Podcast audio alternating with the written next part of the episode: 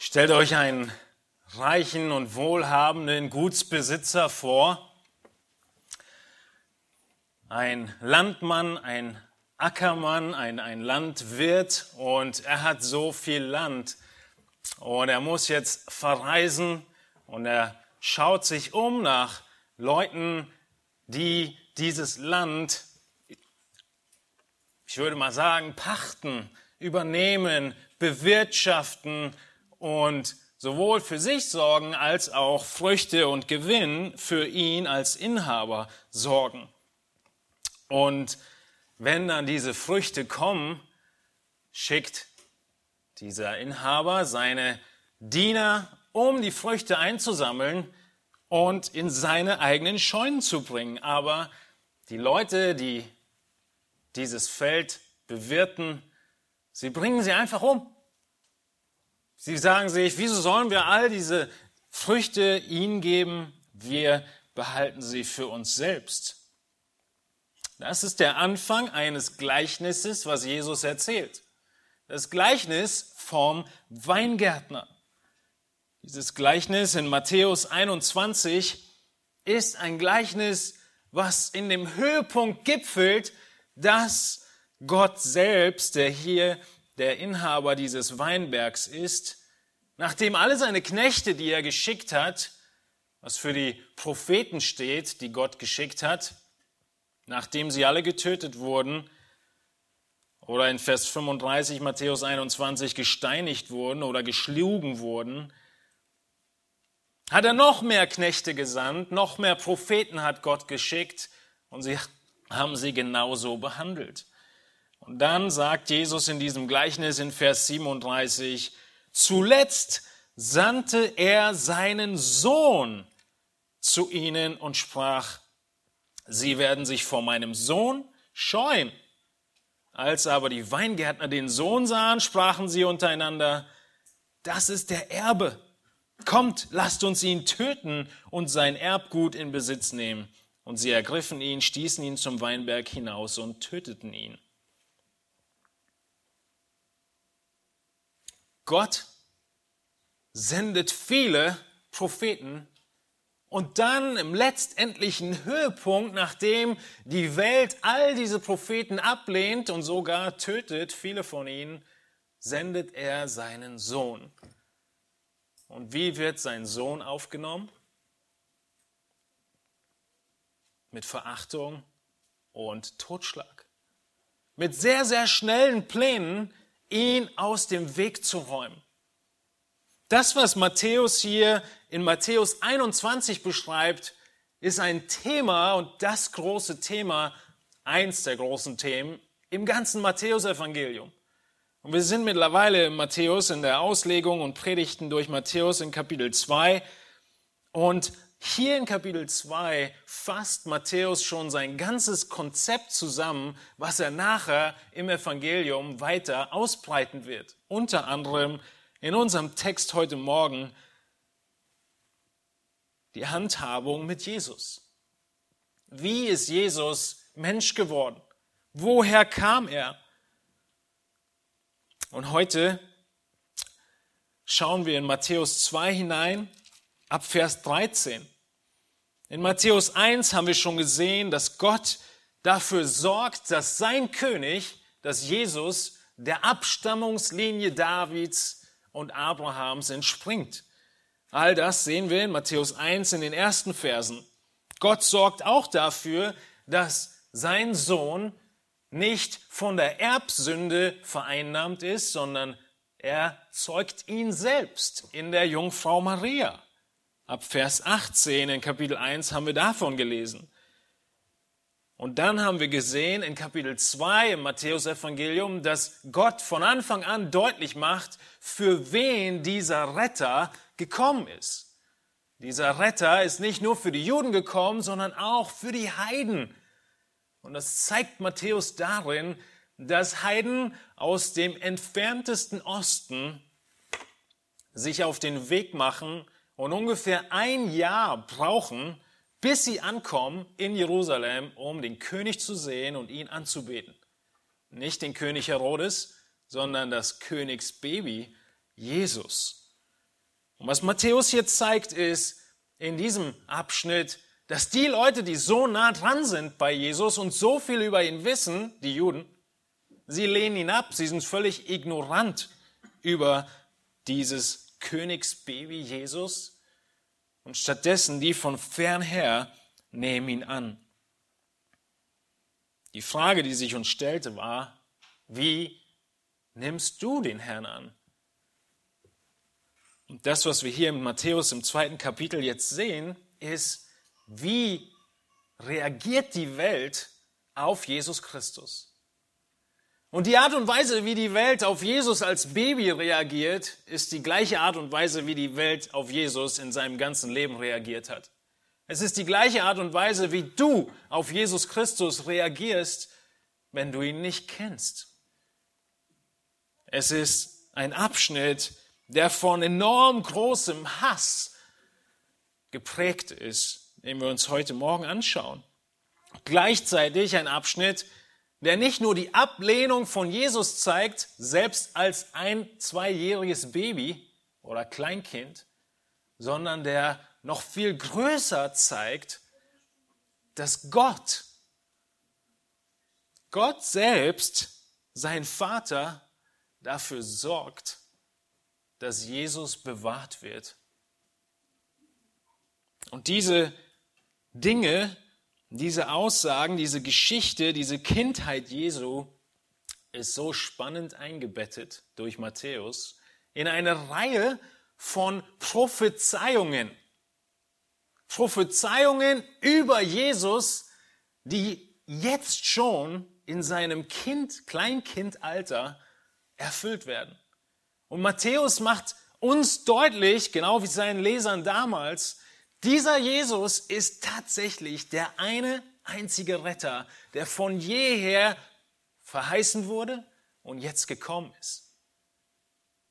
Ihr Lieben, es gibt nur einen einzigen. Es gibt nur einen Weg zu Gott. Und du musst dir hundertprozentig sicher sein, dass du auf dem richtigen Weg bist. Es ist nicht nur ein einziger Weg, sondern es ist sogar ein schmaler Weg. Und Matthäus macht uns so deutlich und zeigt auf, dass Gott es ist, der die ganze Welt geschaffen hat, der das Ziel mit der Welt von Anfang an verfolgt hat. Und in den Prophetien, die sich in Jesus erfüllen, wird deutlich, dass Gott Jahrhunderte zuvor dafür gesorgt hat, dass das, was sein Messias, was sein Retter tun würde, ihn als den Retter bestätigt. Christus selbst und seine Person, sie steht im Zentrum von diesem zweiten Kapitel, nämlich in dem Höhepunkt des Kapitels, dass die Weisen von ferne kommen, um was zu tun. Erinnert ihr euch? Wieso machen sie sich auf einen so weiten Weg? Sie kommen, um anzubeten. Sie kommen, um Jesus Christus Ehre zu bringen, um sich ihm zu unterwerfen. Sie kommen, weil sie eine Gottesfurcht haben, die so groß ist, dass sie dem glauben, was Gott sagt, den alten Schriften, von denen sie wussten, dass sie jetzt in Erfüllung gegangen sind, sich auf den Weg machen, ein Jahr lang zu Fuß und mit ihren Kamelen die Wüste um äh, umgehen aus dem fernen Osten, um nach Jerusalem und dann nach Bethlehem zu kommen. Das Ziel war Christus. Das Ziel war die Anbetung. Und heute Morgen sehen wir in dem Text ab Vers 13 in Matthäus Evangelium Kapitel 2, dass Christus vom ersten Moment an abgelehnt wurde. Keiner wollte ihn haben. Er wurde verfolgt, und gleichzeitig sehen wir, dass jeder Schritt seiner Kindheit gekoppelt ist mit Prophetie und Vorhersage, die erfüllt wird. Wir sehen auch, dass in dieser Prophetie unser Glaube, das Christentum, kein Märchen ist. Es ist nicht irgendetwas, was sich irgendjemand an irgendeinem Zeitpunkt erdacht hat und niedergeschrieben hat, sondern das Christsein, die Bibel und Christus ist das, was die ganze Weltgeschichte treibt. Und wofür und wo, warum sie existiert. In Christus wurde dieser ganze Plan umgesetzt. Und heute Morgen möchte ich, dass du erinnert wirst an drei Wahrheiten. Nämlich zuerst, dass es nur einen einzigen Weg gibt, gerettet zu werden. Und das ist durch Jesus Christus. Als zweites sollst du erinnert werden daran, wenn wir gleich diese Ereignisse lesen, dass wenn sie Christus gehasst haben, sie auch dich hassen werden. Als drittes möchte ich, dass du erkennst, dass dieses Werk Christi, was vollbracht wurde, was uns zu Gott führt, dass dieses Werk Christi genauso uns durch jede Herausforderung im Leben führt und Gott uns durchträgt durch jede Herausforderung des Lebens, wie Gott der Vater es mit seinem Sohn getan hat. Gottes Handeln mit seinem Sohn ist genau dasselbe, wie Gott sich um dich kümmert und um dich sorgt in jeder Situation des Lebens, wenn du zu ihm gehörst. Diese Prinzipien und Anwendungen erkennen wir aus dem Text, den wir uns heute angucken. Ich möchte ein bisschen anders heute vorgehen, nämlich in zwei Punkten die Predigt einteilen. Im ersten Teil möchte ich, dass wir uns angucken, was die Geschichte an sich sagt. Was passiert hier überhaupt in Matthäus 2, in Jesu Kindheit? Und wir sehen, dass das, was passiert ist, dass die Menschen den Retter ablehnen und Gott ihn bewahrt. Und als zweiten Punkt möchte ich in der Predigt darauf zu sprechen kommen, wie ganz speziell Gott diese Prophezeiungen gebraucht, um seinen Sohn zu bestätigen. Das heißt, wir überspringen im ersten Teil die Erklärung der Prophezeiung, die wir gleich sehen, lesen werden, wo Matthäus 2 eins der großen Kapitel ist mit äh, vielen Prophezeiungen und Erfüllungen und machen das zum Ende der Predigt, äh, die Prinzipien daraus. Wir sehen also zuerst, dass die Menschen ihren Retter ablehnen. Schlagt Matthäus 2 mit mir auf und wir lesen den ersten Abschnitt, die Verse 13 bis 15. Wir arbeiten uns so Stück für Stück vor. Eigentlich sind es drei Begebenheiten, die wir uns hier angucken. Nachdem also die Weisen bei Jesus waren und in Vers 12 die Weisen einen Traum hatten und ihnen befohlen wird, nicht zu Herodes zurückzukehren, ihr erinnert euch, er wollte, dass sie zu ihm zurückkehren und sagen, wo das Jesus-Baby ist, damit auch er anbeten könnte. Stattdessen gehen sie auf einem anderen Weg zurück in ihr Land, in das Land im fernen Osten. Das, was hier Matthäus beschreibt, ist ein Weglaufen, ein Fliehen. Sogar die Weisen, auch wenn unsere deutsche Wortwahl das nicht ganz so gut wiedergibt, sie zogen auf einem anderen Weg zurück. Das, was Matthäus hier deutlich macht, ist, sie fliehen. Das ist genau dasselbe Wort, was Matthäus gebraucht nachher für Josef, als er flieht und abhaut vor der Gefahr. Und jetzt sind die Weisen weg. Maria und Josef sind reich beschenkt und sind sich bewusst, dass dieses Kleinkind, gut ein Jahr alt, der Retter ist. Der Retter auch für die Heiden. Denn es waren gerade ein paar Heiden, die ihn angebetet haben. Und so geht der Text weiter, wie Matthäus ihn beschreibt, was die Kindheit von Jesu angeht. Von Bethlehem, wo Jesus jetzt war, geht es nach Ägypten. Wieso? Wir lesen in Vers 13 in Matthäus 2. Als sie, die Weisen, aber weggezogen waren, siehe, da erscheint ein Engel des Herrn dem Josef im Traum und spricht, Steh auf, nimm das Kind und seine Mutter mit dir und fliehe nach Ägypten und bleibe dort, bis ich es dir sage. Denn Herodes will das Kind suchen, um es umzubringen. Da stand er auf, nahm das Kind und seine Mutter bei Nacht mit sich und floh nach Ägypten. Und er blieb dort bis zum Tod des Herodes, damit erfüllt würde, was der Herr durch den Propheten geredet hat, der spricht, aus Ägypten habe ich meinen Sohn gerufen. Jesus muss fliehen, beziehungsweise seine Familie um seinetwillen. Er als Kleinkind, ein, zwei Jahre alt. Herodes, er muss sich wahrscheinlich ziemlich clever gefühlt haben, als die Weisen zu ihm kamen und gesagt haben, wo ist Jesus? Und er sagte sich, ich bin so clever, ich werde ihn finden und ich erzähle ihnen, ich will das Baby anbeten, aber eigentlich will ich es töten. Er hat gedacht, er ist clever in seinem Plan. Es war deutlich, wie wir gleich im nächsten Absatz sehen, dass Herodes von Anfang an Jesus töten wollte. Und weil er es nicht geschafft hat, greift er zu Plan B und tötet einfach alle Jungen, alle Knaben, alle Jungen unter zwei Jahre in dem ganzen Gebiet, um so nach größter Wahrscheinlichkeit den Königsanwärter mit umzubringen. Und als er dann so denkt, dass sein Plan, wer weiß wie clever sei, und merkt, dass die Weisen ihn umgangen haben, dass sie nicht zu ihm zurückkommen würden, es sind zu viele Wochen vorbei, die kommen nicht mehr wieder, wird er umso zorniger und entscheidet sich zu dieser großen Gräueltat.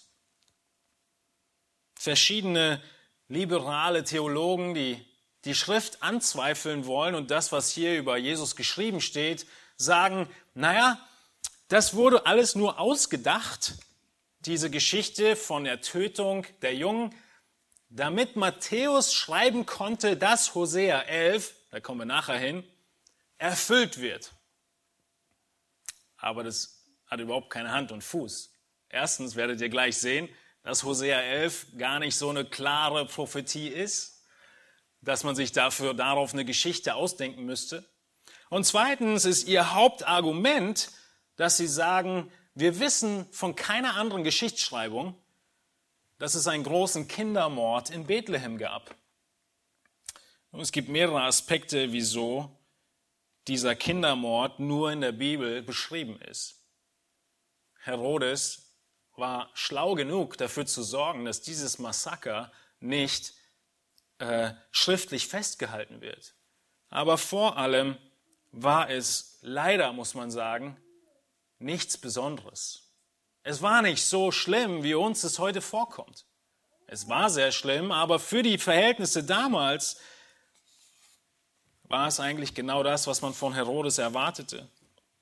Herodes Charakter war so boshaft, dass er die Frau, die er am meisten liebte, umgebracht hat. Und alle seine Kinder, äh, alle ihre Kinder von ihm. Einige, damit sie nicht auf seinen Thron kommen, einen seiner eigenen Söhne von seiner liebsten Frau hat Herodes nur deshalb umgebracht, weil er so getan hat, als wäre er definitiv der Thronfolger. Und selbst das war ihm schon zu viel, Herodes. So verrückt war er nach dieser Macht auf dem Thron über Jerusalem und Israel. Und in diesem Sinne war es nur ein weiterer Mordfall in der Akte Herodes. Außerdem ist dieses, diese Stadt Bethlehem, sie ist eine Stadt, die nicht wer weiß, wie groß ist. Wir lesen in Versen 16 und folgende, als sich nun Herodes von den Weisen betrogen sah, wurde er sehr zornig, sandte hin und ließ alle Knaben töten, die in Bethlehem und in seinem ganzen Gebiet waren, von zwei Jahren und darunter, nach der Zeit, die er von den Weisen genau erforscht hatte. Bethlehem und sein Gebiet, heißt es in Vers 16.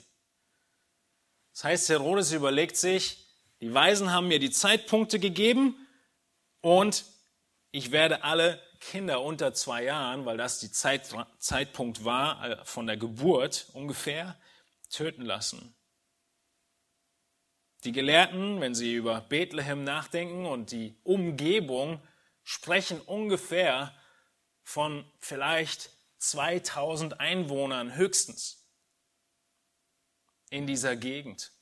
Und wenn da nur in dieser kleinen Stadt um die 2000 Einwohner sind, dann gehen sie ungefähr von 10 bis 15 Jungen im Alter von 0 bis 2 Jahren aus, die hier getötet wurden. Dieser Massenmord ist also kein Mord in drei, vier, fünfstelliger Höhe. Es ist trotzdem kein bisschen weniger schlimm, aber das sind Ursachen dafür, wieso wir in der Geschichtsschreibung sonst nicht viel darüber wissen, weil es für die Verhältnisse keine so große Sache war, vor allem nicht für diese boshafte Herrschaft von Herodes. Das ist das, was Herodes tut. So sehr ist er besessen davon, getrieben vom Satan selbst, den kommenden Retter und Erlöser zu töten. Das Wort, was Matthäus hier benutzt, ist mehr ermorden oder hinrichten. Er hat Angst vor der Verlust seiner Macht. Und genau wie Herodes sich hier verhält, in Bezug auf Jesus, genau so sehen wir im ganzen Evangelium und Leben Jesu, dass sich alle Herrscher und Machthaber gegenüber Jesus verhalten. Es geht ihnen nur um ihr ihre Stellung, politische Stellung, und es geht ihnen um die innere Ruhe im Land. Ein weiterer Höhepunkt davon ist natürlich die Kreuzigung. Keiner will sich irgendwie Dreck an den Stecken bekommen und so geht Jesus von einem Verhör zum nächsten und wird hin und her geschubst von den einzelnen Machthabern. Und das höchste Interesse ist einfach nur, ich will auf meiner politischen Stellung bleiben, ich will meine Ruhe haben. Genau dasselbe tut Herodes hier mit enorm drastischen Folgen. Neben dem, dass das, was passiert, schrecklich ist, beschreibt Matthäus und legt er den Fokus darauf, was Gott tut in diesem Ganzen. Er beschützt seinen Sohn. Er beschützt ihn auf zweierlei Weise. Er beschützt ihn einerseits, weil er im Traum zu Josef spricht und ihm sagt, Josef, du stehst jetzt auf, packst deine Familie und ziehst nach Ägypten. Was bedeutet das für Josef? Das bedeutet ungefähr so, wie wenn du dir heute Nacht dich eine, eine Leber über die Laus läuft und du denkst, ich fliehe jetzt nach Polen. Das ist ungefähr die Entfernung, zu Fuß natürlich, die Josef, Maria und Jesus zurückgelegt haben.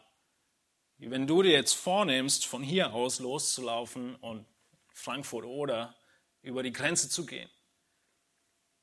Gute 90 Kilometer sind sie wahrscheinlich gelaufen, nur bis sie über die Grenze waren. Dafür sorgt Gott.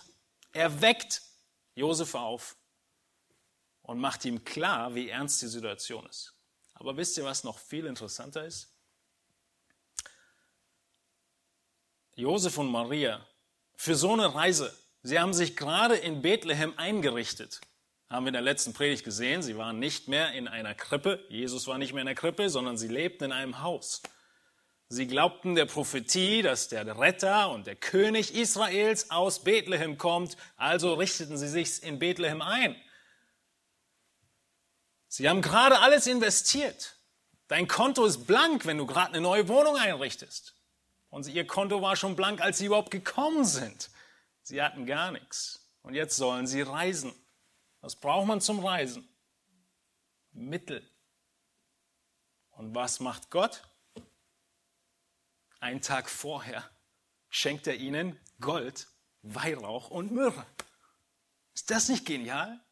Sie hatten alles, gerade bekommen von den Weisen, um zu verreisen und um ohne Probleme diesen Aspekt gedeckelt zu haben.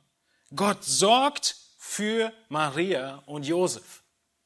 Vielleicht erinnert ihr euch noch an die Geburtsankündigung des Engels von Maria. Und Josef will sie entlassen und, sich scheiden lassen. Und selbst da sorgt Gott dafür, dass Maria geschützt wird weil sie hätte die Todesstrafe verdient, verdient durch das uneheliche Kind. Gott sorgt dafür, dass sie beschützt wird, dass Jesus beschützt wird. Und genau dasselbe hier. Durch das Geschenk von den Weisen und durch den Traum von äh, Josef. Nun, Josef und Maria fliehen nach Ägypten. Es ist nicht so, dass sie in ein Land kommen, wo sie weder Sprache, Kultur noch irgendwelche Leute kennen. In Ägypten waren eine Menge Juden. In Ägypten haben sie wahrscheinlich ziemlich schnell Freunde gefunden. Ich war gerade in Sacramento und jeder von euch, der Russisch kann, wird ohne Probleme in Sacramento zurechtkommen und an vielen anderen Orten dieser Welt. Auf der Hirtenkonferenz, wo wir waren, war die größte Unterkonferenz die der russischen Besucher. Also ihr seid in guten Händen. Sie kamen aus Portugal, Italien, das sind so ein bisschen die europäischen Länder und dann alles Mögliche, die Welt zerstreut. Sie kamen zusammen und haben äh, sich über Russisch verständigt. Ähnlich ging es Josef und Maria in Ägypten. Sie hatten wahrscheinlich sehr wenig Probleme, äh, Leute zu finden, die sie kannten, über Beziehungen und da unterzukommen und abzutauchen. Das tun sie, wie der Text sagt, bis Herodes stirbt. Vers 19 heißt es, Matthäus 2, als aber Herodes gestorben war, siehe, da erscheint ein Engel des Herrn dem Josef in Ägypten im Traum und spricht, Steh auf, nimm das Kind und seine Mutter zu dir, zieh in das Land Israel, denn die dem Kind nach dem Leben trachten, sind gestorben. Da stand er auf, nahm das Kind und seine Mutter zu sich und ging in das Land Israel. Gott selbst sorgt dafür, dass Josef mit hundertprozentiger Sicherheit weiß, du kannst zurück. Geh zurück nach Hause. Du musst nicht länger untertauchen. Alle, die Jesus töten wollten, sind selbst gestorben. Herodes ist vier vor Christus gestorben. Deshalb gehen wir davon aus, dass Jesus sechs vor Christus ungefähr geboren ist. Die Zeit des Abtauchens in Ägypten war nicht sehr lange, vielleicht wenn überhaupt ein Jahr. Nun, Josef packt sofort seine Sachen. Aber es gibt nicht nur den Nachrichtendienst per Traum, sondern es gibt auch sonst noch Nachrichtendienste in der Gegend und Josef erfährt, dass Archelaus, der Sohn von Herodes, jetzt regiert in Jerusalem.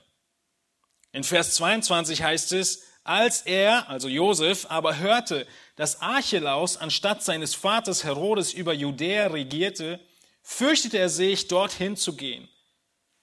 Und auf eine Anweisung hin, die er im Traum erhielt, zog er weg in das Gebiet Galiläas. Und dort angekommen, ließ er sich in einer Stadt namens Nazareth nieder, damit erfüllt würde, was durch den Propheten gesagt ist, dass er Nazaräer genannt werden wird. Josef hat große Angst gehabt vor Herodes. Und er sagt sich, der Apfel fällt nicht weit vom Stamm. Wenn jetzt Archelaus, sein Sohn, Herrscher ist, woher weiß ich, dass er nicht auch das Jesus-Baby umbringen will? Wisst ihr, was bemerkenswert ist? Josef will zuallererst das Richtige tun. Was ist das Richtige? Er will zurück nach Bethlehem. Da gehört er hin. Wieso gehört Josef nach Bethlehem? Da kommt er nicht her. Er gehört nach Bethlehem, weil Josef bewusst ist, das Baby, was Gott uns anvertraut hat, ist Gottes Sohn. Und von Gottes Sohn heißt es, dass er aus Bethlehem kommt. Also, eins plus eins bedeutet, wir gehen zurück nach Bethlehem und da wachsen wir auch auf. Weil da muss der Messias aufwachsen, laut Prophetie. Nun, Josef hat ein bisschen zu kurz gedacht. Das Einzige, was die Prophetie sagt, ist, dass er in Bethlehem geboren werden wird. Und das ist erfüllt.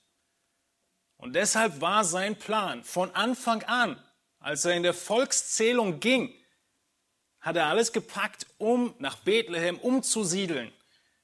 Er hat keine Wohnung gefunden, das Baby kam in der Krippe, er hat sich ein Haus genommen, da kommen die Weisen, dann flieht er nach Ägypten und er will zurück in sein Haus in Bethlehem weil er weiß, der Messias kommt aus Bethlehem. Stattdessen muss Gott ihm deutlich machen, deshalb wieder durch diesen Traum, Josef, es ist in Ordnung. Geh nach Galiläa. Da bist du sicher. Geh nach Nazareth. Wir schauen uns nachher an, was es mit dieser Prophetie noch auf sich hat, ein Nazarener genannt zu werden. Merkt ihr, wie Gott dafür sorgt, dass sein Sohn nicht nur verheißen ist, was wir uns gleich angucken, sondern dass er sicher bewahrt wird in allen Situationen, die man sich nur vorstellen kann. In jedem Moment seines Lebens. Und nicht nur wird er sicher bewahrt, sondern sogar Josef bekommt als Vater und nicht Vater, sondern äh, man könnte sagen Pflegevater. Ja, die Bibel ist sehr vorsichtig, immer Gott als Vater zu nennen und Josef und, und, und Maria als seine Mutter. Aber er ist sich seiner Pflicht bewusst, der Familie Schutz und Nahrung zu geben, Nahrung zu geben. Und Gott beruhigt ihn und sagt, es ist in Ordnung, wenn du nach Galiläa gehst. Er sorgt für die Sicherheit, er sorgt für das Geld der Reise zur Flucht und er sorgt dafür, dass Mose, ach, Entschuldigung, Josef äh, Sicherheit in seinen Zweifeln hat. Mose ist schon der nächste Gedanke, nämlich das Zitat aus Hosea 11. Wir sehen, dass Gott sich um alles kümmert. Meint ihr, wenn ihr das so hört, hat Gott der Vater seinen Sohn Jesus Christus lieb? Hat er Vorsorge getroffen? Hat er das Ding durchgeplant bis zum Ende, bevor er angefangen hat? Wenn du dir diese Texte und diese Kindheit Jesu unter dieser Fragestellung einmal anguckst, hat Gott seinen Sohn lieb? Die einen würden sagen, nein, das ist doch keine Liebe. Ich meine, hochschwanger, was das schon für ein Stress fürs Baby bedeutet. Eine Reise von Nazareth nach Bethlehem. Dann kaum geboren, in einer Krippe geboren, habe ich vergessen. Und nicht mal eine Wohnung. Kaum ist er da, haben sie sich eingelebt, gibt's Morddrohungen, die auch ernst genommen werden. Das ist doch keine Liebe. Sowas würde doch ein Vater nie tun. Aber das ist nicht die Wahrheit. Das ist die falsche Perspektive. Das sind die falschen Fragen. Aber euch und uns und mir geht es genauso. Wenn wir in unserem Leben sind und große Herausforderungen da sind, manche viel größer als andere, manche so groß, dass wir den Eindruck haben, nur wir haben so große Herausforderungen, niemand anders sonst. Manchmal trifft es sogar zu. Und was tun wir als erstes? Wir zweifeln daran, ob wir auf dem richtigen Weg sind. Wir zweifeln daran, ob wir an den richtigen Gott glauben. Wir zweifeln daran, ob er uns liebt. Die Frage ist aber nicht in der Liebe Gottes, die Antwort in der Liebe Gottes ist nicht darin zu finden, welche Wege Gott führt, sondern worin liegt die Antwort? Worin liegt die Antwort beim Jesusbaby? Die Antwort liegt darin, wie Gott durch diese Schwierigkeiten führt. Und es soll uns Trost sein. Erstens, dass es uns nicht besser gehen wird als Jesus. Es wird schwer. Jesus sagt in Kapitel 15 im Johannesevangelium, wenn sie mich gehasst haben, werden sie euch hassen. Es geht dem Knecht nie besser als seinem Herrn. Aber was ist der große Trost? Der große Trost ist, dass Gott seinen Sohn liebt. Und die Frage ist, hat er dich genauso lieb? Ja, hat er. In Johannes 17 betet Jesus zum Ende seines Dienstes auf Erden ein Gebet im Großteil für seine Jünger, für seine Nachfolger, für jeden, der an Jesus glaubt. Und was betet er? Er macht deutlich, mehrmals, dass wir gehasst werden. Aber was macht er auch deutlich? Dass die Liebe Gottes zu Jesus dieselbe Liebe ist, dieselbe, wie die Liebe Gottes zu uns. Johannes 17, die letzten Verse des ganzen Kapitels drehen sich mehrfach darum. Ja, die Kindheit von Jesus war kein Zuckerschlecken, sie war schwierig, sie war schwer, sie war kompliziert. Es war nicht der einfachste Weg und dennoch war er voll und durchtränkt von Gottes Liebe vor allem dem Ratschluss Gottes, nämlich das zu tun und zu Ende zu bringen oder weiterzubringen, was für Jesus geplant war. Das war unser ganzer erster Aspekt der Predigt heute Morgen. Die Menschen lehnen den Retter ab. Sie wollen ihn umbringen, aber Gott bewahrt ihn, weil er der König werden wird, der König des Himmelreiches, wie Matthäus ihn beschreibt. Gott sorgt dafür, dass sie genug Geld haben für die Flucht. Er sorgt dafür, dass sie gerettet werden vor dem Tyrann. Er sorgt auch dafür, dass Josef nicht zweifeln muss, wohin er zurückzieht. Nun kommen wir zu den Prophezeiungen, die ich jetzt übersprungen habe in der Erläuterung und Erklärung. Drei Prophezeiungen, die wir hier sehen. Einige haben wir schon behandelt in Matthäus 2. Äh, und hier sehen wir in Kapitel 2 ab Vers 13 die erste Prophezeiung, dass Jesus die Prophezeiung erfüllt wird in Vers 15, aus Ägypten habe ich meinen Sohn gerufen. Dann sehen wir die Prophezeiung in Vers 17, das wird, äh, das ist geschehen, die Knabentötung, der Kindermord, damit erfüllt wird, Vers 17, was durch den Propheten Jeremia gesagt ist. Der spricht, eine Stimme ist in Rama gehört worden, viel jammern, weinen und klagen.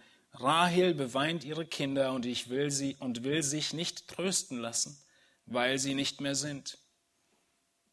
Und dann die letzte Prophetie in Vers 23. Sie ziehen zurück nach Nazareth damit erfüllt würde, was durch die Propheten gesagt ist, dass er ein Nazarener genannt werden wird. In all diesen Prophezeiungen, auch wenn sie nicht ganz einfach zu verstehen sind, weil wir so wenig Hintergrund haben von dem Alten Testament und dem Judentum, sehen wir, dass Gott in diesen Prophezeiungen seinen Sohn bestätigt. Er bestätigt seinen Sohn in den ersten Lebensjahren. Wie tut er das? Er tut es, indem das, was die alten Propheten gesagt haben, auf Jesus zutrifft. Die Schwierigkeit in diesen Prophetien ist, dass es ein bisschen aus dem Kontext scheint, wie Matthäus das benutzt. Wieso? Nun, schlag mal Hosea 11 auf. Vielleicht äh, guckt ihr da mit mir zusammen hinein in Hosea Kapitel 11 und wir lesen nachher noch das ganze Kapitel. In Hosea 11 wissen wir, dass Hosea ein Prophet ist, der von Gott gesagt bekommt, dein Leben ist ein Bild auf Israel. Hosea selbst mit seinem ganzen Leben, vor allem mit seiner Ehe, soll ein Bild sein für Israel, nämlich für welche Eigenschaft Israels? Für ihre Untreue. Und so wird die Ehefrau Hoseas immer wieder untreu und Hosea wird aufgefordert, sie immer wieder zu sich zurückzunehmen. Weil, Jesus, weil Gott sagt, das ist genau, was Israel tut. Israel in dem Götzendienst wird mir untreu, wie eine Frau ihrem Ehemann untreu wird. Das ist das große Bild von Hosea. In den ersten Kapiteln wird diese Analogie aufgebaut und in den weiteren Kapiteln wird aufgezeigt, wie Israel von Gott versorgt wird und umsorgt wird und wie sie sich von ihm ablehnen. Und das Zitat, was Matthäus jetzt bringt in Hosea 11, Vers 1, lasst uns zusammen lesen, vielleicht könnt ihr auch eine Leinwand mitlesen, lautet, als Israel jung war, liebte ich ihn und aus Ägypten habe ich meinen Sohn gerufen. Hosea spricht von dem ersten Auszug aus Ägypten, der Auszug unter Mose. Was macht Hosea? Jahrhunderte später, er sagt und macht den Israeliten deutlich, Israel war jung. Ich liebte Israel und ich habe ihn aus Ägypten gerufen. Es ist Gottes Liebe, die vorgestellt wird als Motivation und es wird gezeigt, dass Gott in seiner Liebe Israel als junges Kind sozusagen im Bild gesprochen aus Ägypten befreit. Nun, das nennt Matthäus und sagt, Jesus, hat erstmal gar nichts mit Israel zu tun, augenscheinlich, muss vor dem Kindermord gerettet werden, nach Ägypten fliehen und die Prophezeiung, die erfüllt wird, ist, aus Ägypten habe ich meinen Sohn gerufen. Es ist irgendwie nicht so ganz logisch. Es ist nicht so einfach wie die andere Prophezeiung aus Maleach, aus äh, äh, Micha 5, dass der Retter in Bethlehem geboren wird. Das war wesentlich einfacher. Das war der ganze Zusammenhang. Hier in Hosea 11 spricht Hosea von dem Volk Israel und er spricht von der Vergangenheit, dass Gott das Volk Israel irgendwann mal aus Ägypten geholt hat. Aber Matthäus sagt, das hat sich in Christus erfüllt. Was macht Hosea? Zum Ersten frage ich euch, ist es überhaupt ein Problem? Müssen wir uns überhaupt angucken, wieso das nicht so ganz zusammenpasst? Ja, wir müssen uns das angucken.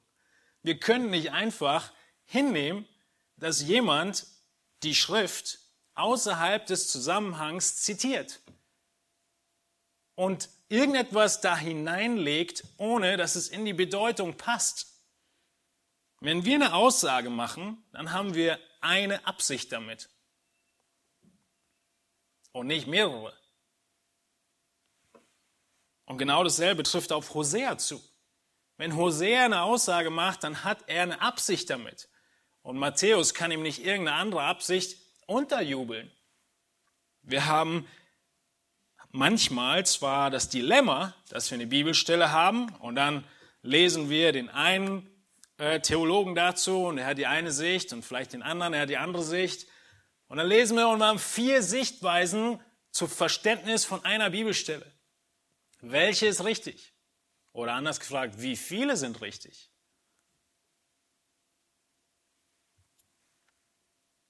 Entweder, wenn wir vier zur Auswahl haben, sind alle vier falsch oder drei sind falsch.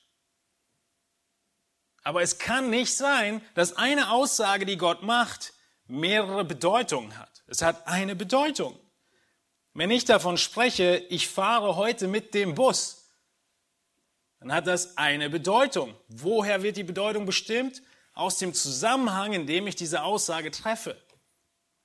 Nun, heute Morgen war das ziemlich problematisch, weil in unserer Familie ist das keine eindeutige Aussage. Wenn ich sage, ich fahre heute mit dem Bus, dann kann ich meinen VW-Bus meinen, unser Auto vor der Tür, oder ich meine den BVG-Bus. Nun, das war die Anekdote von heute Morgen. Ich habe das eine gesagt und das andere wurde verstanden, aber ich habe nur eine Sache gemeint. Richtig? Ich habe nur eine Sache gemeint. Und so ist es mit Gott auch. Er meint nur eine Sache. Und manchmal, wenn wir das drumherum nicht genau kennen, können wir es missverstehen. Und was Matthäus hier tut, ist nicht einfach irgendeine Stelle zu nehmen, aus dem Zusammenhang zu reißen und zu sagen, ach, hier habe ich das Wort Ägypten gefunden, sagen wir mal, deshalb kommt Jesus nach Ägypten. Es ist viel mehr als das. Lass uns noch die paar Minuten nehmen, uns diese Aufklärung des Rätsels angucken in Hosea Kapitel 11. Was ist der Zusammenhang in Hosea 11? Hosea schreibt 700 und etwas, 750 vor Christus. Und er spricht eben von diesem ersten Auszug aus Ägypten unter Mose. Lass uns mal das ganze Kapitel 11 zusammenlesen. Als Israel jung war, liebte ich ihn und aus Ägypten habe ich meinen Sohn gerufen. Aber sobald man sie rief, wandten sie sich ab. Wandten sie sich vom Angesicht des Rufenden ab. Den Balen opferten sie und den Götzenbildern räucherten sie. Und ich war es doch, ich war es doch, der Ephraim gehen lehrte, der sie auf seine Arme nahm, der sie, aber sie haben nicht erkannt, dass ich sie heilte. Das Bild, was Hosea hier malt, ist das Bild eines Kleinkinds. Als Israel jung war, habe ich sie gerettet aus Ägypten. Ich habe sie auf den Arm genommen, ich habe sie gehen gelernt. Vers 4, mit menschlichen Banden zog ich sie mit Seilen der Liebe. Ich hob ihnen gleichsam das Joch auf vom Kinn und neigte mich zu ihnen, um ihnen Nahrung zu geben. Immer noch das Bild dieses krabbelnden Kindes. Vers 5. Er soll nicht nach dem Land Ägypten zurückkehren, sondern der Assyrer soll ihr König werden, weil sie nicht umkehren wollen. Und das Schwert soll in ihren Städten umgehen und ihre Riegel vernichten, und sie werden ihre Ratschläge verzehren. Mein Volk hält am Abfall von mir fest. Ruft man es nach oben, so erhebt sich gar niemand. Wie könnte ich mich, wie könnte ich dich dahingeben, Ephraim? Wie könnte ich dich preisgeben, Israel? Wie könnte ich dich behandeln wie Adama, dich machen wie Zebuim? Mein Herz sträubt sich dagegen, mein ganzes Mitleid ist erregt. Ich will nicht handeln nach der Glut meines Zorns will Ephraim nicht wiederum verderben, denn ich bin Gott und nicht ein Mensch. Als der Heilige bin ich in deiner Mitte und will nicht in grimmigem Zorn kommen. Was Gott hier in Hosea tut, ist eine Predigt darüber, dass Gott Israel als Kind geliebt hat, ihm alles gegeben hat, was es braucht, vollkommen aufgezogen. Und dann wird das Kind älter und was tut das Kind Israel? Es lehnt seine Eltern, es lehnt seinen Vater ab. Es wird ungehorsam. In Versen 5 und weiter spricht es davon, sie wollen nicht umkehren. Und da spricht Gott davon, dass er sie dafür richten wird. Aber, Vers 8, wie könnte ich dich dahin geben? Ephraim ist ein Synonym für Israel. Das ganze Nordreich Israel wird oft und vor allem in Hosea gleichgesetzt mit Ephraim, weil es der dominanteste Stamm war. Wie könnte ich dich einfach verstoßen? Könnt ihr euch vorstellen, ein Elternteil, vielleicht hast du es sogar durchlebt, dein Kind aufzuziehen und dann lehnt es sich gegen dich auf und verlässt dich, kehrt dir den Rücken, tut genau das, was du ganz Zeit beigebracht hast, nicht zu tun. Aber das Vaterherz Gottes sagt, ich werde dich nicht richten. Ich werde dich nicht preisgeben. Ich werde dich eine Zeit lang richten, das sind die Verse 5, 6 und 7, aber nicht endgültig. Ich will, Vers 9, Ephraim nicht verderben, denn ich bin Gott und nicht ein Mensch. Und ich will nicht in grimmigem Zorn kommen. Jetzt spricht Gott von der Zukunft. Und in Vers 10 spricht er weiterhin von der Zukunft, was Israel tun wird irgendwann. Sie werden dem Herrn nachfolgen, der brüllen wird wie ein Löwe. Wenn er brüllt, so werden die Söhne zitternd vom Meer herbeieilen. Wie die Vögel werden sie aus Ägypten zitternd herbeieilen und wie die Tauben aus dem Land Assyrien. Und ich werde sie in ihre eigenen Häuser wohnen lassen, spricht der Herr. Gott sagt, mein Kind hat sich aufgelehnt, ist weggegangen. Ich bleibe diesem Kind treu. Ich verstoße meinen Sohn nicht, Israel nicht, sondern ich hole sie zurück als brüllender Löwe. Sie werden kommen und ich werde ihnen Häuser bauen und ich werde für sie sorgen. Gott spricht in Hosea 11 davon, dass er Israel einmal geliebt hat und sie aus Ägypten geführt hat sie abgewandt haben und Gott sie wiederholen wird. Und was wird Israel tun? Vers 10, sie werden dem Herrn nachfolgen. und der Herr wird Häuser bauen und sie wohnen lassen. Dieser Herr ist der Messias. Es ist sowohl ein König als auch Gott selbst. Das ist impliziert in Vers 10 und 11, weil dieser König Häuser baut und sie zurückführt und gleichzeitig wird dieser König Herr genannt, Jehova genannt. Das ist der Zusammenhang. Das ist, was Hosea seinen Leuten sagt. Und Hosea greift auf dieses Exodus-Bild, auf diesen Auszug aus Ägypten zurück und sagt, was? Das ist der Beweis von Gottes Liebe. Der Auszug aus der Sklaverei ist der Beweis von Gottes Liebe, den ihr schon habt. Und es ist Unterpfand dafür, dass ich euch vollkommen wiederherstellen werde. Und genau das ist, was Matthäus auf Jesus anwendet. Matthäus wollte nicht sagen, Jesus führt Israel aus der Sklaverei. Matthäus wollte sagen, Jesus ist der Knecht des Herrn. Hier in Kapitel 11, Verse 10 und 11. Er ist dieser Jehova. Er ist derjenige, der diesem Exil, der dieser Wanderschaft, der diesem Gericht ein Ende bereitet und das neue Königreich aufrichtet. Vielleicht ist es ein bisschen äh, schwierig, das auf erste Erklärung hin zu verstehen, aber Matthäus, er hätte andere Verse zitieren können. Er hätte einfach aus 2. Mose irgendeinen Vers nehmen können, wo drin steht, dass Gott Israel aus der Sklaverei befreit hat. Aber er hat diesen Vers nicht genommen, weil er das gar nicht sagen wollte. Er hat auch nicht die Konkordanz genommen und geguckt, wo kommt Ägypten vor, zitieren wir mal den Vers. Sondern er hatte eine ganz bestimmte Absicht, seinen Lesern und uns heute zu sagen, Jesus, der hier nach Ägypten geht, ist derjenige, der diesen zweiten Exodus führen wird, der der bessere Mose ist, der der bessere Führer ist der derjenige ist, der der König des Himmelreiches werden wird. Und dieser bessere Mose, er wird in Hosea 2, Vers 2 auch schon genannt, ein weiterer Vers davon, wo es heißt, da werden die Söhne Judas und die Söhne Israels sich einmütig versammeln und über sich ein einziges Oberhaupt setzen und werden aus dem Land heraufziehen, denn der Tag von Jesrael wird groß sein. In allem Gericht in Hosea und in vielen anderen Propheten macht Gott deutlich, ein Retter kommt. Und dieses Zitat des Retters wendet Matthäus auf Jesus an. Und deshalb sagt er, Jesus, Matthäus 2, Vers 15, blieb dort bis zum Tod des Herodes, damit erfüllt würde, was der Herr durch den Propheten geredet hat, der spricht, aus Ägypten habe ich meinen Sohn gerufen. Was wird hier erfüllt?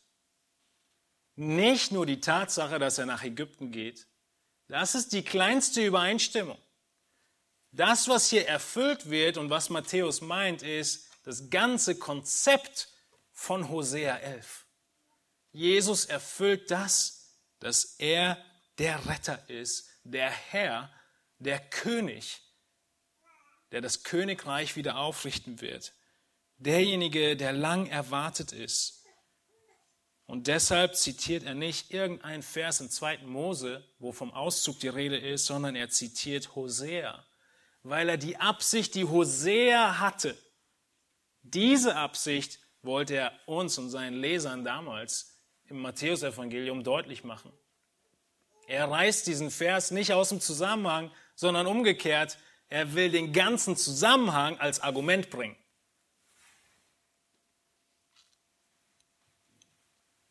Jesus ist der bessere Mose. Er ist der König, der erwartet wird. Das ganze Thema der Bibel ist, dass Gott sich verherrlichen will. Er will sich verherrlichen und sich ein Königreich aufbauen. Und dieses Königreich ehrt ihn mit all seinen Bewohnern. Und dieses Königreich hat einen König. Und dieser König wird vorgestellt im Matthäusevangelium. Und dieser König ist es, von dem Hosea 11 spricht. Und deshalb zitiert Matthäus es. Und ähnlich sehen wir das zweite Zitat in Bezug auf den Kindermord in Bethlehem. Wir sehen hier, wir haben hier in, in Hosea 11 gesehen, dass Gott, dass, dass, dass Matthäus diesen Vers zitiert, um zu zeigen, dass Jesus der bessere Mose ist, dass er der Messias ist. Und wir sehen hier beim Kindermord, dass Matthäus Jeremia zitiert, die Stimme in Rama ist gehört worden, um zu zeigen, dass Jesus das Ende des Exils bringt.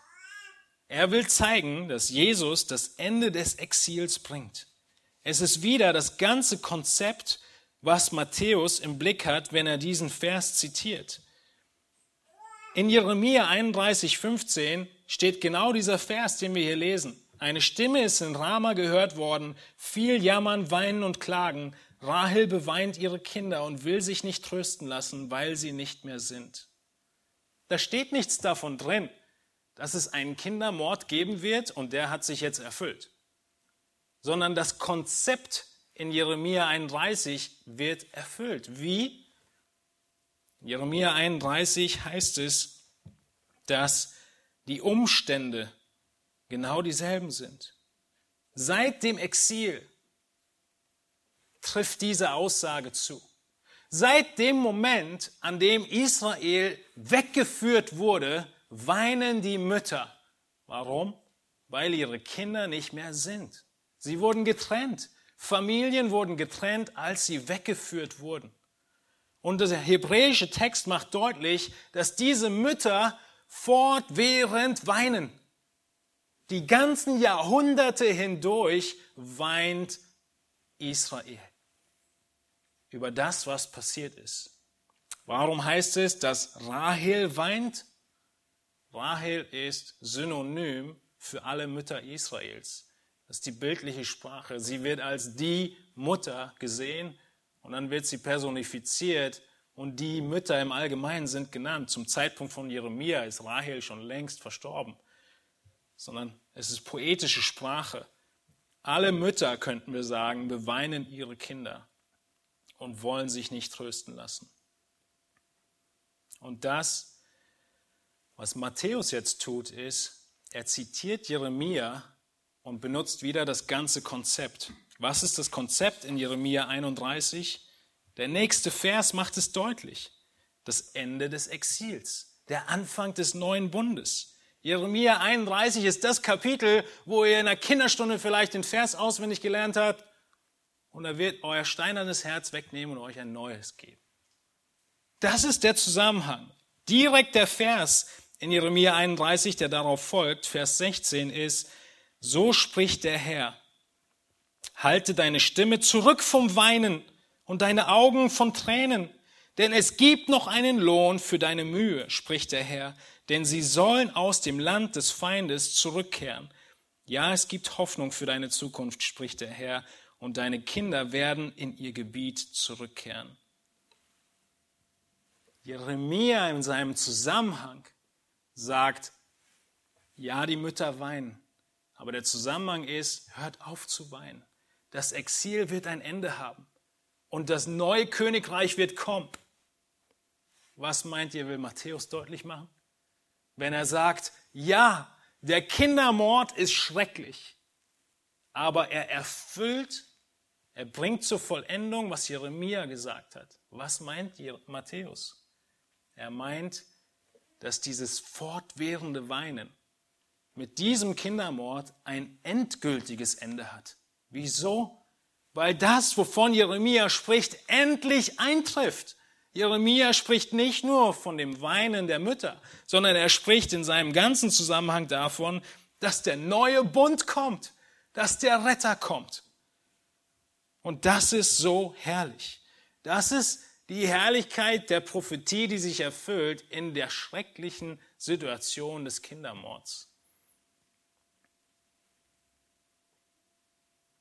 Deshalb sagt Matthäus, das hat sich erfüllt. Dieses fortwährende Weinen, diese Trennung und dieses Exil, es kommt zum Ende. Und das Letzte, was wir sehen, ist, äh, dass Jesus Nazarener genannt wird.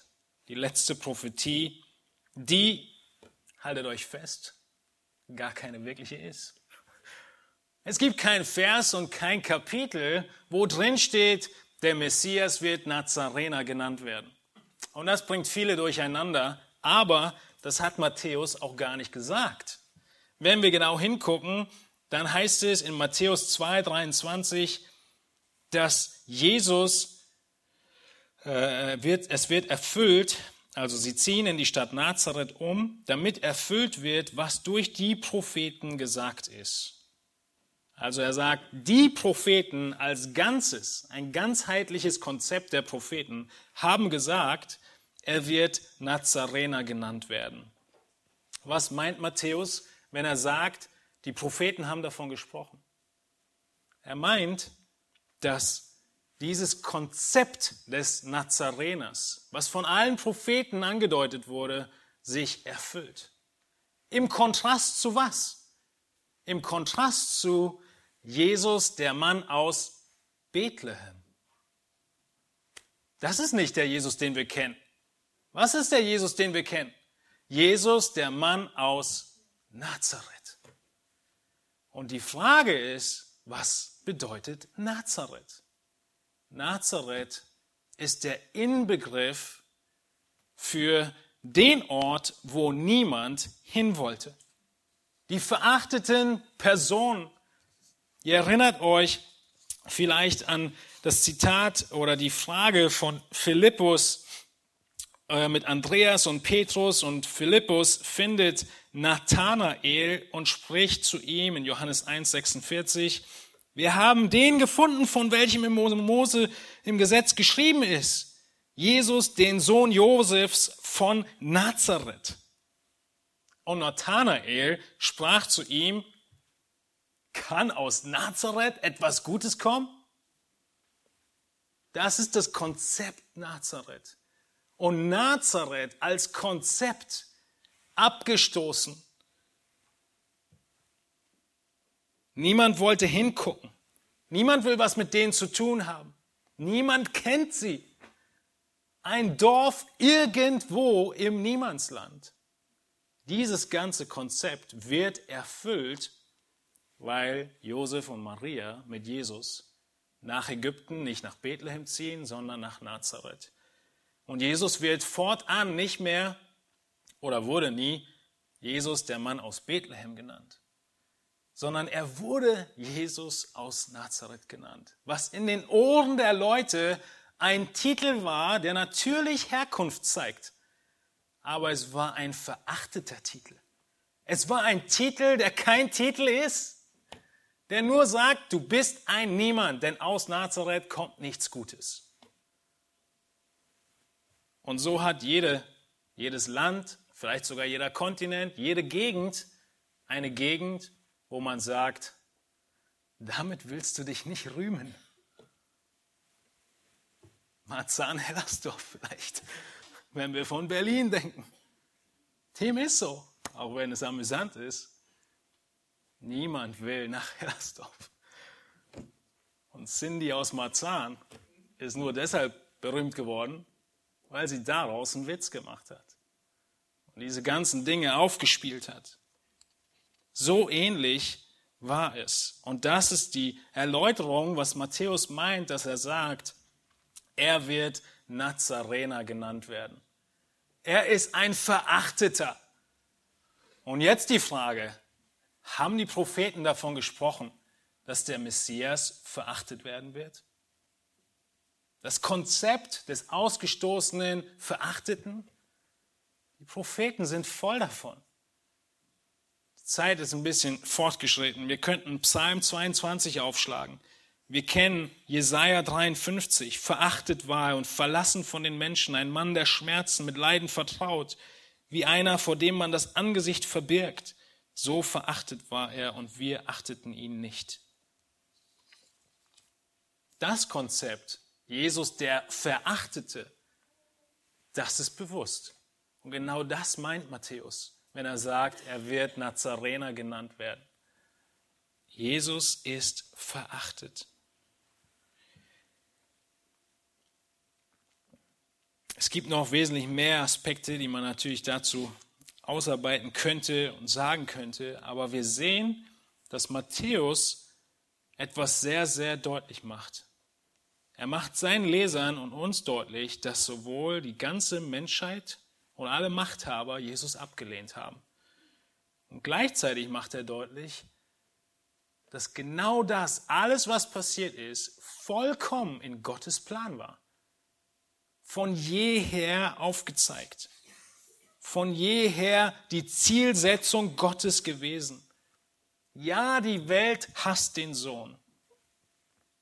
Und wie ich gerade schon sagte, die Welt, sie wird auch uns hassen. In Johannes 15, Vers 18 bis 21 sind diese Worte geschrieben. Und gleichzeitig heißt es von Jesus in seinem Gebet, dass er uns liebt. Ich möchte diese Verse noch lesen, bevor wir zum Ende kommen, Johannes 17, dass die Liebe, die wir in Matthäus 2 sehen, von Gott zu seinem Sohn, dass diese Liebe dieselbe Liebe ist. Das heißt in Vers 23 in Johannes 17, äh, Vers 22 fange ich an. Und ich habe die Herrlichkeit, die du mir gegeben hast, ihnen gegeben. Das sind all die, die an Jesus glauben würden. Auf dass sie eins seien, gleich wie wir eins sind. Ich in ihnen und du in mir, damit sie zu vollendeter Einheit gelangen und damit die Welt erkennt, dass du mich gesandt hast und sie liebst, gleich wie du mich liebst. Gott liebt uns genau so wie sein Sohn Jesus Christus. Vers 23. Weiter geht's und Jesus redet weiter und betet, Vater, ich will, dass wo ich bin, auch die bei mir sein, die du mir gegeben hast, damit sie meine Herrlichkeit sehen, die du mir gegeben hast, denn du hast mich geliebt vor Grundlegung der Welt. Jesus hat auch dich geliebt vor Grundlegung der Welt gerechter Vater, die Welt erkennt dich nicht, ich aber erkenne dich und diese erkennen, dass du mich gesandt hast. Und ich habe ihnen deinen Namen verkündet und werde ihn verkünden, damit die Liebe, mit der du mich liebst, in ihnen sei und ich in ihnen. Ich habe viele Verse weggelassen. Das war nur ein Teil davon, wo Jesus so deutlich macht, dass wir zu ihm gehören. Und diese Art und Weise, wie Gott mit seinem Sohn umgeht, genauso geht er mit dir um, wenn du ihn kennst. Und all das tut er, weil Jesus gekommen ist, um das gerechte Leben zu leben und dann ans Kreuz zu gehen und zu sterben für uns. Das ist die Liebe, die er zeigt. Das ist die Befreiung von der Sünde und der Schuld, die er uns gibt. Das ist der Hintergrund all dessen.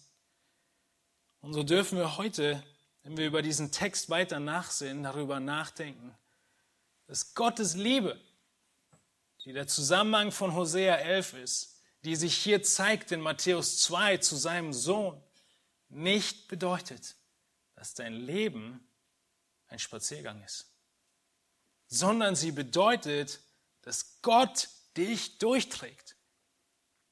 Und wie Paulus in Römer 8 sagt, dich nichts trennt von der Liebe Gottes. Es gibt ein Aber. Das Aber ist sehr groß. Das Aber ist das Aber, was den Unterschied macht zwischen der Absicht, die Gott hatte, als er das sagte, und dem, was manche Menschen meinen, aus dieser Aussage zu machen.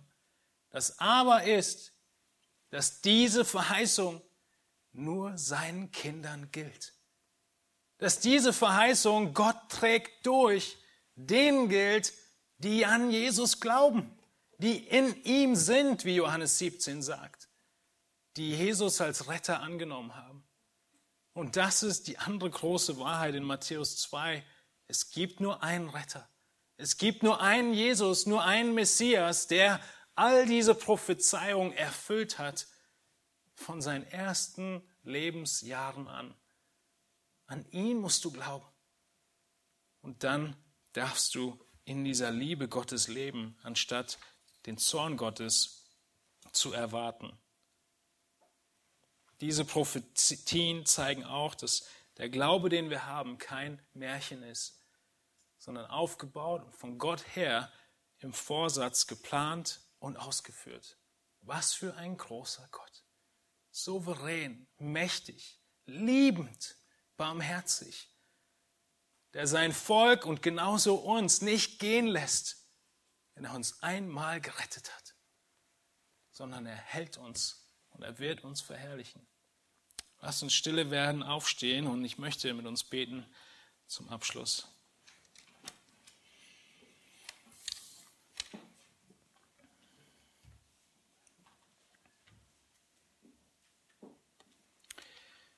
Herr Jesus Christus, wir dürfen in diesen ersten Seiten des Evangeliums der Botschaft über dich in Matthäus lesen, wie es dir erging. Und es ist keine Kindergeschichte, die wir uns für uns selbst oder unsere Kinder wünschen würden. Und dennoch ist es die Geschichte, die die beste war, die vollkommene, die richtige, die dein Sohn gehen sollte und musste, um die du gewählt hast, um zu zeigen, dass er der einzige Retter ist, der Erlöser. Herr, wir glauben an dich. Wir glauben daran, dass du gekommen bist, um die Prophezeiungen zu erfüllen, die gemacht wurden, um die vielen Konzepte und die Wahrheiten zu erfüllen, um auch das Leiden und das Exil, von dem für Israel gesprochen wird, ein Ende zu machen, wenn du auf die Erde wiederkommst. Und wir möchten dir danken dafür, dass an diesen Verheißungen, an diesen Wahrheiten, an diesen Aussagen sich nichts geändert hat. Wir dürfen ruhig, voll Frieden sein, dass du, wie du deinen Sohn liebtest und ihn auf jedem Schritt bewahrt und geführt hast, so du auch uns liebst und in jedem Schritt bewahrst und führst und lenkst. Wir danken dir, Herr, dass du uns dein Wort gegeben hast, das uns stärkt, das uns immer wieder erinnert an diese grundlegenden und wichtigen Wahrheiten, dass wir gestärkt werden in dem Glauben an dich und die Zweifel aus dem Weg räumen nach deiner Liebe zu uns, Herr, nach äh, der, der Echtheit und der Zuverlässigkeit deines Wortes oder der Menschheit und Gottheit Jesu. Wir danken dir, Herr, dass dein Wort so klar ist, so deutlich und wenn wir es intensiv hineinschauen und verstehen, dass wir erkennen können, auf wie vielfältige Weise es ineinander übergreift und wirklich von dir als einem Autoren geschrieben und durch viele menschliche Autoren niedergeschrieben wurde. Herr, wir danken dir für die Ermutigung und den Ausblick die Zukunft und die Freude an deinem Charakter und deiner Größe durch dieses dein Wort. Ja, wir möchten dich auch anbeten und loben, indem wir jetzt zueinander und zu deiner Ehre singen, Herr. Amen.